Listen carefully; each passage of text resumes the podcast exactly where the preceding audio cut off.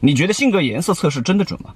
别骗自己了，其实你只是喜欢被赞美而已。你看，绿色是开拓者，银色是梦想家，金色加绿色是哲学家等等。这一些从心理学上其实很好解释，就是人们普遍会高估自己，而当测试结果迎合了这一点之后呢，人们就会觉得很准。类似于这一类伪心理学的测评呢，其实本质上它是社交产品，玩玩可以，但别当真，它只是商家的引流工具。